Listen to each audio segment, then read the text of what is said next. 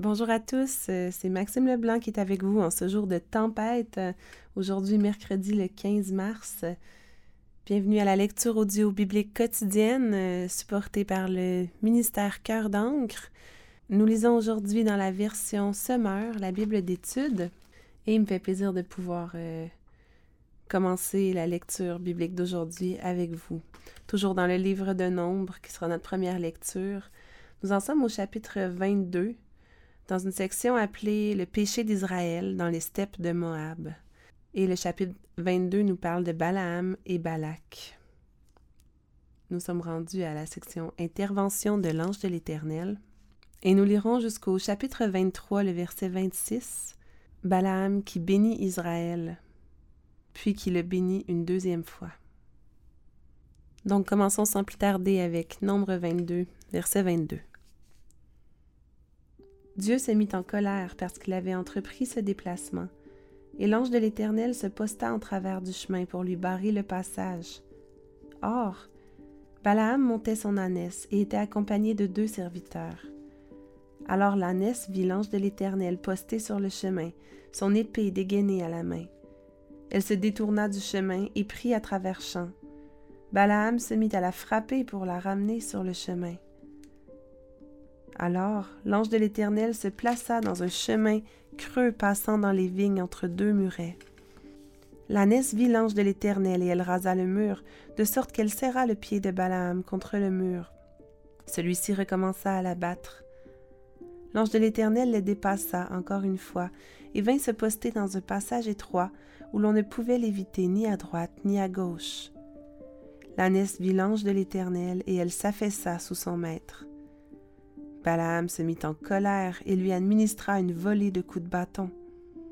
Alors l'Éternel fit parler l'ânesse, qui dit à Balaam Que t'ai-je fait pour que tu me battes ainsi par trois fois? Balaam lui répondit C'est parce que tu te moques de moi Ah, si j'avais une épée sous la main, je t'abattrais sur le champ. L'ânesse reprit Ne suis-je pas ton ânesse qui te sert de monture depuis toujours? Est-ce que j'ai l'habitude d'agir ainsi avec toi? Et il répondit Non. Alors l'Éternel ouvrit les yeux de Balaam, qui vit l'ange de l'Éternel posté sur le chemin, son épée dégainée à la main. Balaam s'agenouilla et se prosterna la face contre terre. L'ange de l'Éternel lui dit Pourquoi as-tu frappé par trois fois ton ânesse? C'est moi qui suis venu pour te barrer le passage, car ce voyage a été entrepris à la légère. L'ânesse m'a vue et s'est détournée à trois reprises devant moi. Si elle ne s'était pas détournée, je t'aurais déjà abattu, tandis qu'elle, je l'aurais laissée en vie. Balaam dit à l'ange de l'Éternel, J'ai tort, car je ne savais pas que tu te tenais devant moi sur le chemin. Et maintenant, si ce voyage te déplaît, je m'en retournerai. L'ange de l'Éternel lui dit, Va avec ces hommes, mais tu répéteras seulement les paroles que je te dicterai. Balaam poursuivit donc la route avec les princes envoyés par Balak. Lorsque Balak apprit que Balaam arrivait, il alla à sa rencontre à Ir-Moab, situé à la limite de son territoire, sur la frontière formée par l'Arnon. Il lui demanda N'avais-je pas déjà envoyé une première délégation vers toi pour te faire venir? Pourquoi n'es-tu pas venu tout de suite chez moi? As-tu pensé que je ne serais pas capable de te traiter avec honneur? Balaam répondit à Balak. Tu le vois, je suis venu vers toi. Maintenant, crois-tu que je pourrais dire quoi que ce soit de moi-même? Non, je ne pourrai prononcer que les paroles que Dieu lui-même mettra dans ma bouche. Balaam accompagna Balak, et ils se rendirent à Kiriath Utsot. Balak offrit des bœufs et des moutons en sacrifice, et il envoya des parts à Balaam et au chef qui était venu avec lui. Le lendemain matin, Balak vint chercher Balaam et le fit monter au haut lieu de Baal, d'où l'on avait vu sur les dernières lignes du camp d'Israël. Alors Balaam dit à Balak, Construis-moi ici sept autels et prépare-moi sept taureaux et sept béliers. Balak fit ce que Balaam lui avait demandé, et ensemble ils offrirent un taureau et un bélier sur chaque autel. Balaam dit à Balak, Reste ici, près de ton holocauste, pendant que je me rendrai à l'écart. Peut-être l'Éternel viendra-t-il à ma rencontre. Alors je te communiquerai ce qu'il me révélera. Et il s'en alla sur une crête. Dieu se manifesta à Balaam, qui lui dit J'ai fait dresser sept autels, et j'ai offert un taureau et un bélier sur chacun d'eux. Alors l'Éternel mit sa parole dans la bouche de Balaam, puis il ajouta Retourne auprès de Balak et transmets-lui ce message. Balaam retourna vers Balak et le trouva debout avec tous les chefs de Moab près de son holocauste. Alors il déclama cet oracle. D'Aram, Balak m'a fait venir, oui, le roi de Moab m'a fait venir des monts de l'Est. Allons, maudis Jacob pour moi, viens et profère des menaces contre Israël. Mais comment maudirais-je? Dieu ne l'a pas maudit, Comment menacerai-je celui que l'Éternel ne veut pas menacer? Voici, je le contemple du sommet des rochers, et du haut des collines je le regarde. Je le vois, c'est un peuple qui demeure à l'écart. Il ne se considère pas comme étant semblable aux autres peuples. Qui a jamais compté les foules de Jacob, qui sont aussi nombreuses que les grains de poussière, ou qui a dénombré le corps du peuple d'Israël? Qu'il me soit accordé la même mort que celle de ces justes, et que mon avenir soit identique au leur. Balak dit à Balaam, Que m'as-tu fait Je t'ai fait venir pour maudire mes ennemis, et voilà que tu les combles de bénédictions. Balaam répondit, Puis-je prononcer autre chose que les paroles que l'Éternel met dans ma bouche? Balak reprit, Viens donc avec moi à un autre endroit, d'où tu pourras voir ce peuple. Tu n'en apercevras qu'une partie et tu ne pourras pas le voir tout entier. Et maudis-le pour moi de cet endroit. Et Balak le conduisit au champ des guetteurs, au sommet de Pisga. Là aussi il construisit sept autels et offrit un taureau et un bélier sur chacun d'eux. Balaam dit à Balak, Tiens-toi debout près de ton holocauste, tandis que j'irai là-bas à sa rencontre. L'Éternel se manifesta à Balaam et lui mit des paroles dans la bouche. Puis il ajouta Retourne auprès de Balak, et tu lui parleras comme je viens de te le dire. Balaam revint vers Balak et le trouva toujours debout près de son holocauste, les princes de Moab à ses côtés. Qu'a dit l'Éternel? lui demanda Balak. Alors Balaam prononça son oracle. Allons, Balak, écoute. Fils de Tsippor, prête-moi attention. Dieu n'est pas homme pour mentir, ni humain pour se repentir. A-t-il jamais parlé sans qu'il tienne sa parole, et n'accomplit-il pas ce qu'il a déclaré? Oui, j'ai reçu la charge de prononcer une bénédiction. Il a béni, je n'y changerai rien. Il n'a pas constaté de péché chez Jacob, et il ne trouve pas de mal en Israël. Oui, l'Éternel son Dieu est avec lui, dans ses rangs retentit l'acclamation royale.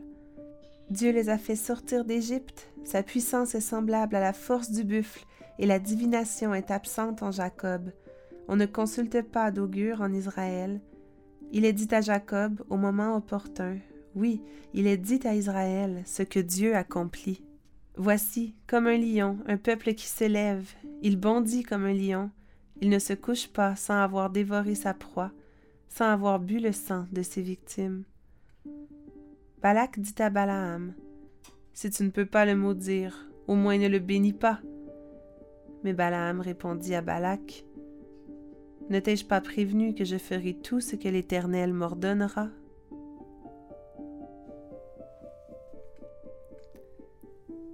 Nous voulons continuer avec la lecture du psaume 58 qui s'intitule dans la version Semeur Dieu est un juste juge sur les dirigeants coupables. Ce psaume s'en prend aux juges injustes et en appelle au juge suprême. La société israélite a souvent souffert de la corruption des juges, censés pourtant exercer la justice en défendant tout particulièrement la cause des plus faibles face à la rapacité des puissants. Et donc voilà de quoi nous parlera ce psaume ce matin. Lisons.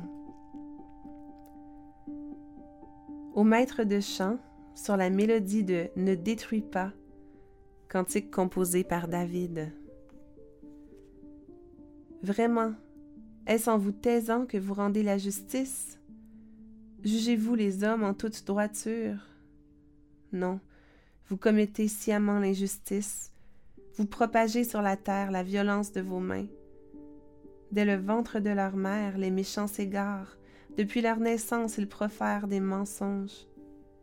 Ils sont venimeux comme des serpents, ils se bouchent les oreilles comme la vipère sourde qui ne veut pas écouter la voix des charmeurs et de l'enchanteur expert dans son art. Ô Dieu, brise-leur les dents dans la bouche, Éternel arrache les crocs de ces lions, que ces gens-là disparaissent comme les eaux qui s'écoulent.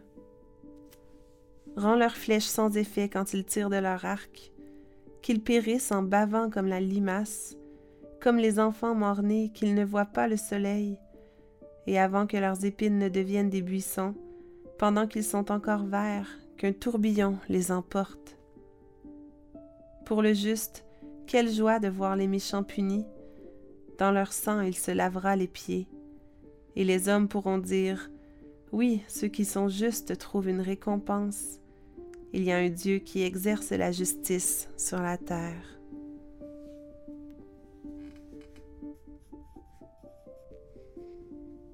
Notre proverbe pour aujourd'hui se trouve toujours dans le chapitre 10, verset 24. Ce que le méchant redoute lui arrive, mais ce que le juste désire lui sera accordé.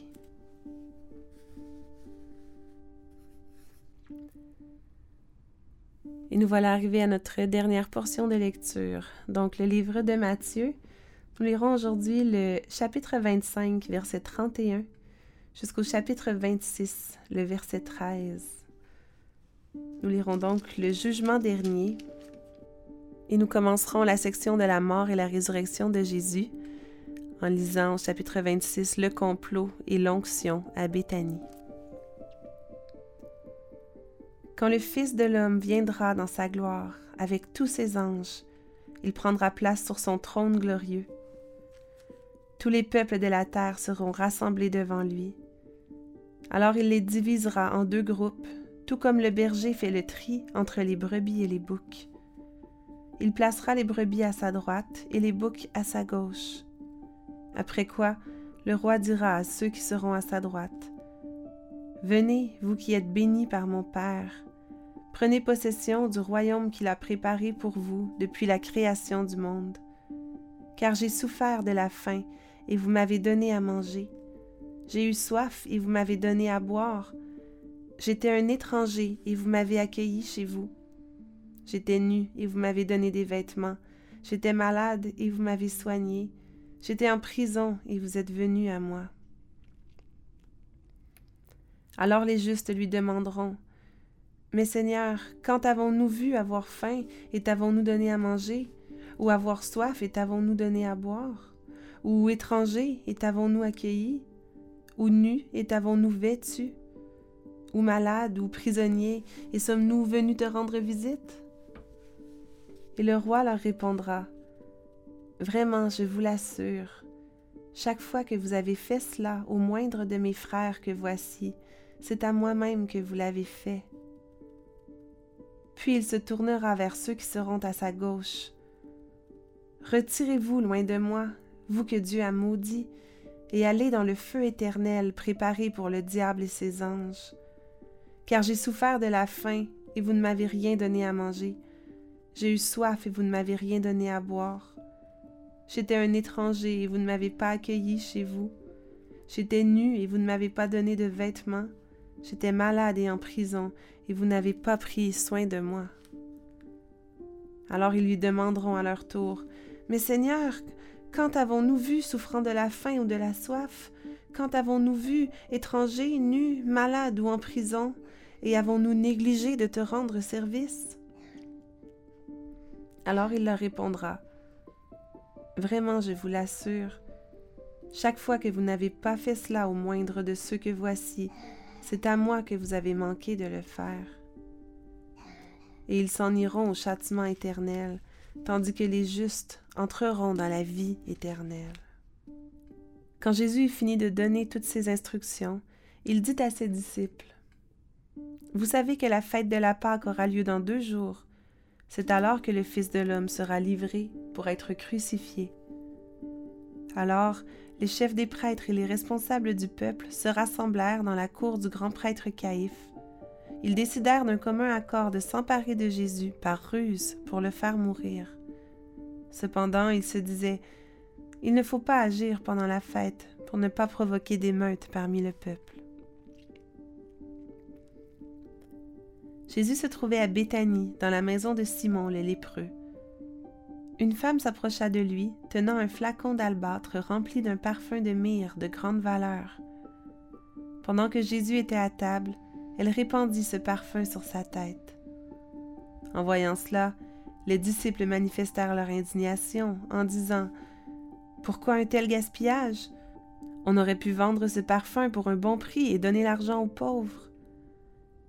Mais se rendant compte de cela, Jésus leur dit pourquoi faites-vous de la peine à cette femme? Ce qu'elle vient d'accomplir pour moi est vraiment une belle action. Des pauvres, vous en aurez toujours autour de vous, mais moi, vous ne m'aurez pas toujours avec vous. Si elle a répandu cette myrrhe sur moi, c'est pour préparer mon enterrement.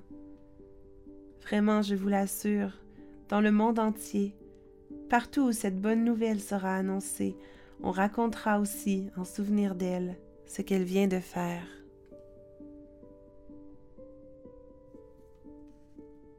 Voilà qui met fin à notre lecture d'aujourd'hui. Terminons en prière.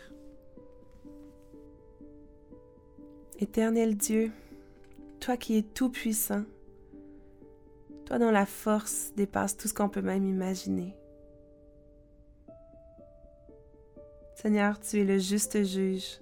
C'est toi qui exerces la justice sur la terre. Dieu, tu n'es pas homme pour mentir, ni humain pour te repentir tu tiens ta parole et tu accomplis ce que tu as déclaré. Oui, combien nous avons un grand Dieu. Seigneur, merci qu'on puisse s'approcher de toi dans la prière ce matin encore. Nous voulons épandre devant toi nos cœurs, nos cœurs pécheurs, nos cœurs sales. Pardonne-nous, Seigneur, de négliger de servir notre prochain, d'aimer notre prochain comme nous-mêmes. Pardonne-nous de manquer d'amour et surtout de ne pas t'aimer toi comme tu le mérites, de ne pas t'aimer de tout notre cœur, de toute notre âme et de toutes nos pensées. Seigneur, viens pardonner nos cœurs. Viens nous laver, nous purifier.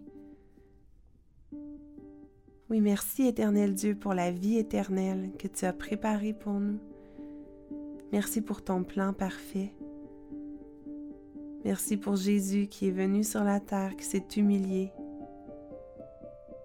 et qui a payé pour nous. Seigneur, je te prie que tu nous aides à marcher à ta suite, à marcher dans tes voies d'une manière juste et digne. Fais de nous des serviteurs, Seigneur, de nous des cœurs de service.